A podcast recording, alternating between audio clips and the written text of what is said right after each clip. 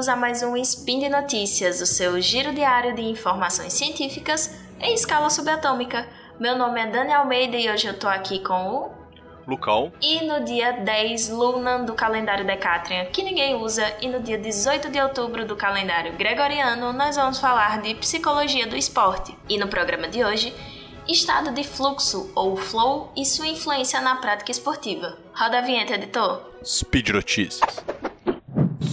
Notícias.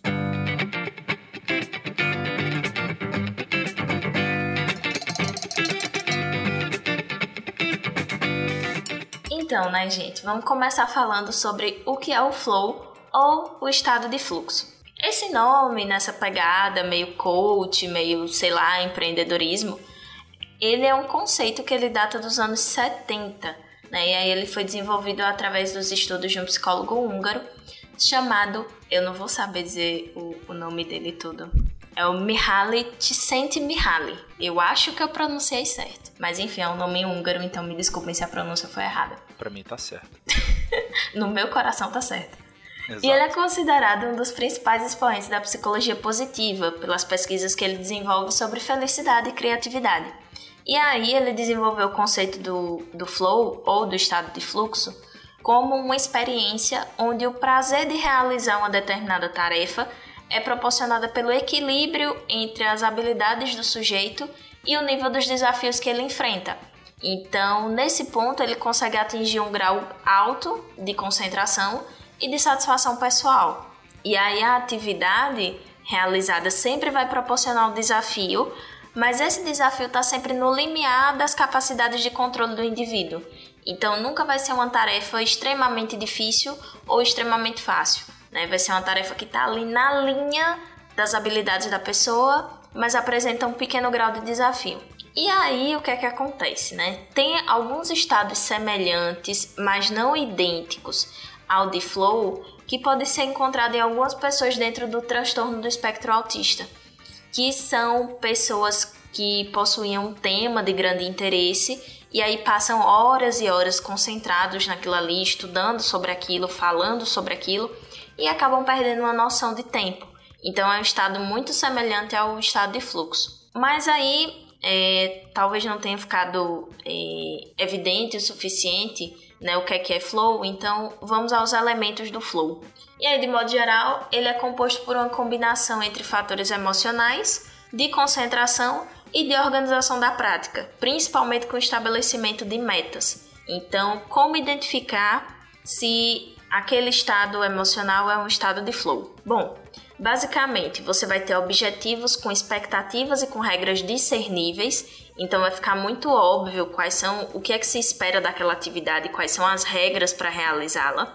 Você vai ter uma concentração e um foco muito alto, limitado num campo de atenção. Então o seu campo de atenção ele vai ser reduzido, mas em compensação a sua concentração e o seu foco vão ser aumentados. Você vai ter a perda do sentimento de autoconsciência, a sensação de passagem do tempo distorcida então, pode ter uma sensação ou de que o tempo está acelerado ou que ele está lentificado durante a realização daquela atividade. Você também vai ter a presença de um feedback direto e imediato, ou seja, os acertos e as falhas durante a atividade são muito aparentes e geralmente são corrigidos em tempo real. Você vai ter também um equilíbrio entre o nível de habilidade do indivíduo e o desafio da tarefa. Vai ter uma sensação, na verdade, de controle pessoal sobre a situação ou a atividade. Você vai ter também uma atividade que é em si recompensadora, então só a realização dela já faz com que o indivíduo queira buscar pela repetição desse estado de fluxo. E vai ter o ponto mais crucial, que eu acho que ele é o diferencial do, do estado de fluxo. A sensação de fusão entre o indivíduo e a tarefa. Então, quando a gente falou sobre a perda do, a perda do sentimento de autoconsciência, é porque é como se naquele momento de realização daquela atividade, o cara e a, e a tarefa que ele está realizando fossem a mesma coisa, né? O cara ou a mulher, ou enfim, a pessoa, acaba se tornando uma só com a tarefa e você desliga do mundo exterior. É como se tivesse uma chavinha, você desliga do mundo exterior, você foca só naquilo que você está fazendo e você não vê passagem do tempo, você tem uma percepção diferente do esforço que você faz, você fica totalmente, de, é, totalmente distraído, né, no mundo paralelo. E aí, por que, é que a gente tá falando sobre isso com relação à psicologia do esporte? Porque em alguns momentos é necessário que o atleta entre nesse estado quase que de transe, né, Lucão? É, exatamente, Dani.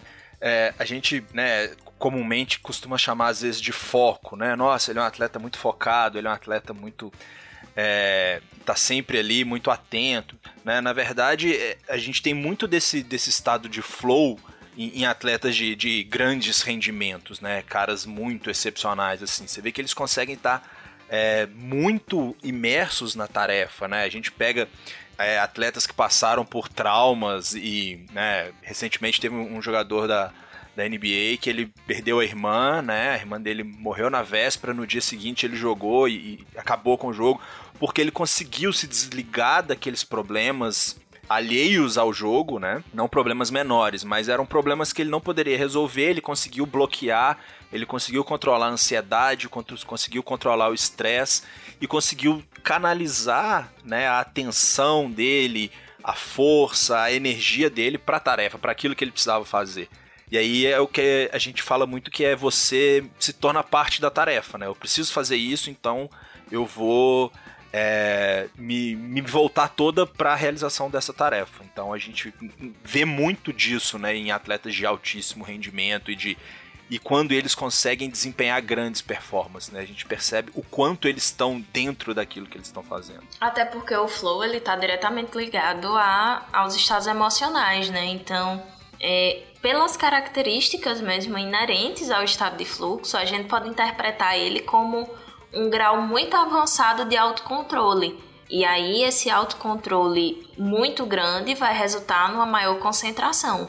Porque se você consegue controlar a forma como você reage a estímulos ambientais, você consegue também modelar a sua concentração. Né? E aí foi o caso que você falou do jogador da NBA.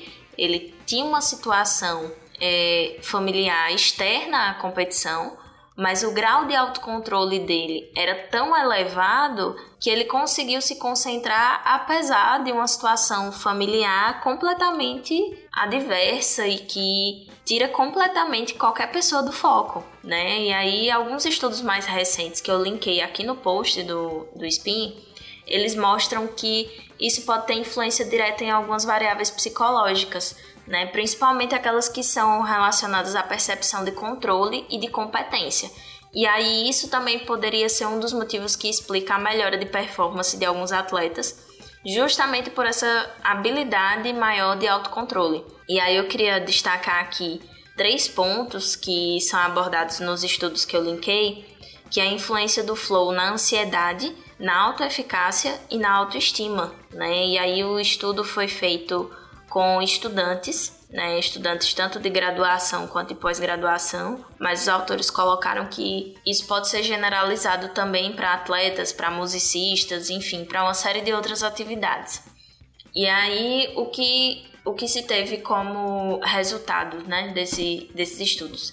De grosso modo, a ansiedade ela está relacionada diretamente à incerteza e à sensação de perda de controle de si mesmo e do ambiente, né? É uma resposta perante a incerteza. E aí, na prática de atividades laborais, de estudo ou, de, ou esportivas, essa ansiedade ela pode se desenvolver quando os desafios apresentados ultrapassam as habilidades do indivíduo e aí ele perde a sensação de controle sobre aquela tarefa, perde a sensação de controle sobre aquele contexto. E aí vem a grande sacada do flow. Ao promover atividades coerentes com o nível de habilidade do atleta, você reduz a incerteza e, consequentemente, você facilita a entrada do atleta no estado de fluxo, promovendo a alta eficácia. Então, meio que uma coisa vai puxando a outra. E aí, o que é que vem a ser a tal da alta eficácia? De um modo, assim, bem geralzão e resumindo bastante, a alta eficácia ela vai ser como se fosse a crença nas suas próprias habilidades e competências para resolver determinada situação. E aí isso vai ser fortalecido através do flow, porque você tem um planejamento de tarefa de acordo com o nível de habilidade. Então, se você é, planeja uma tarefa de acordo com o nível de habilidade, você consegue reduzir o grau de ansiedade do, do atleta, porque você é, aumenta a sensação dele de controle sobre aquela tarefa, ao mesmo tempo que você também aumenta a sensação de competência, porque o desafio que está sendo proposto é coerente com o nível de habilidade. E aí, um nível elevado de autoeficácia vai estar tá relacionado também com a boa autoestima. E aí, a autoestima é aqui interpretada como a avaliação subjetiva né, que o sujeito faz dele mesmo, tomando como base alguns elementos emocionais, cognitivos, situacionais e sociais. E aí as experiências de flow, elas previram um incremento nos níveis de autoestima. Porque veja, se você reduz a ansiedade e aumenta a eficácia, a autoeficácia, você consequentemente aumenta também a probabilidade de, de elevação dessa autoestima desse atleta.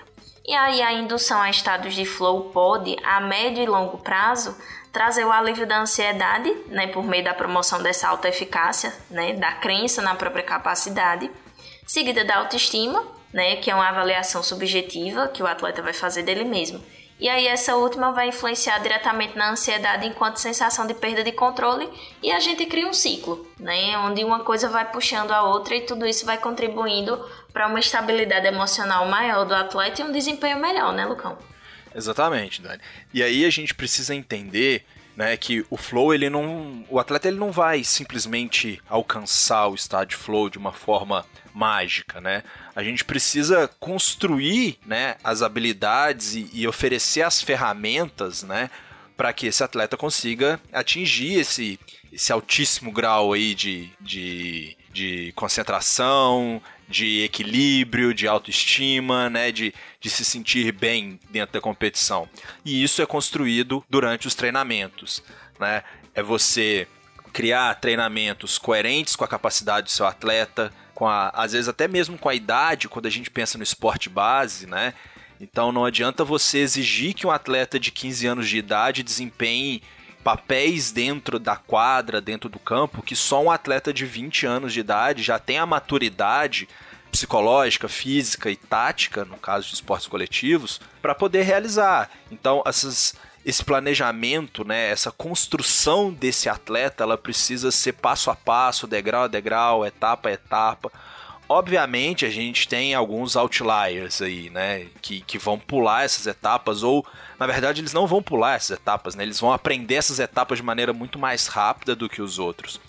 Mas é, sempre que a gente vê treinadores, atletas falando, eles falam de, de construir o rendimento, né? De você pensar em ciclos, pensar em anos, né? A gente tem aí o ciclo olímpico de 4 em 4 anos.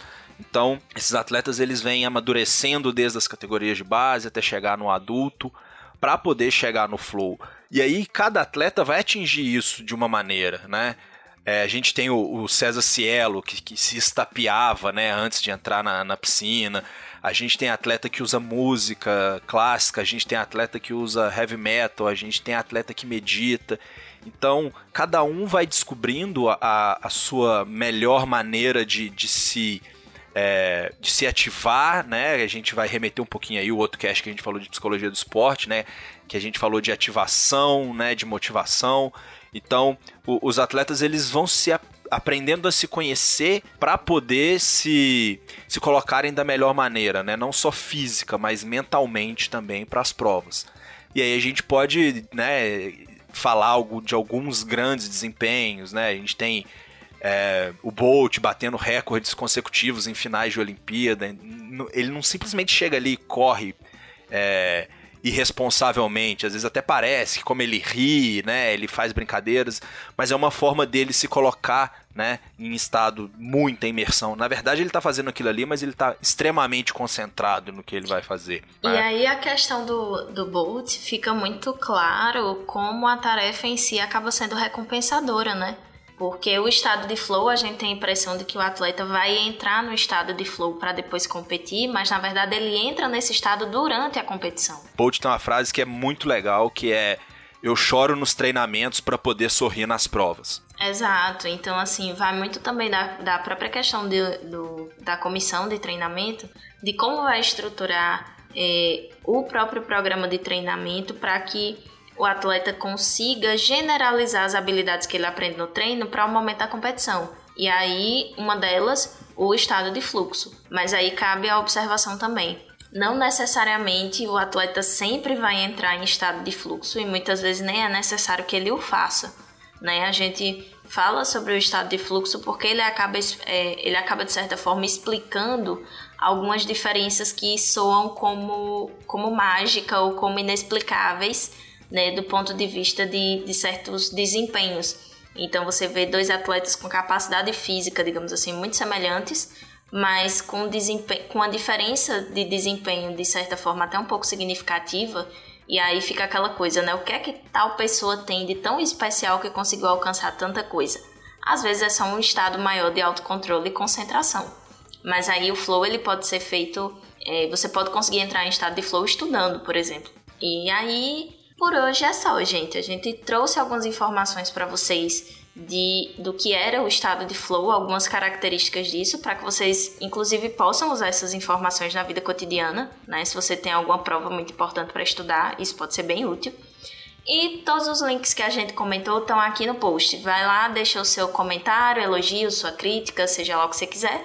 E esse podcast só é possível acontecer por conta do seu apoio no patronato do SciCast, tanto no Patreon quanto no Padrim e também no PicPay. Comam vegetais, compartilhem memes e façam amigos. Um cheiro e até amanhã. Se exercitem, bebam água e usem a máscara. Até amanhã.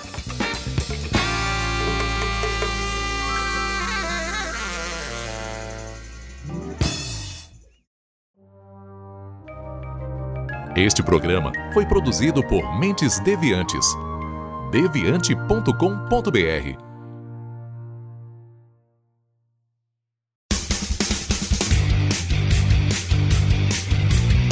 Cortes, edição de podcast.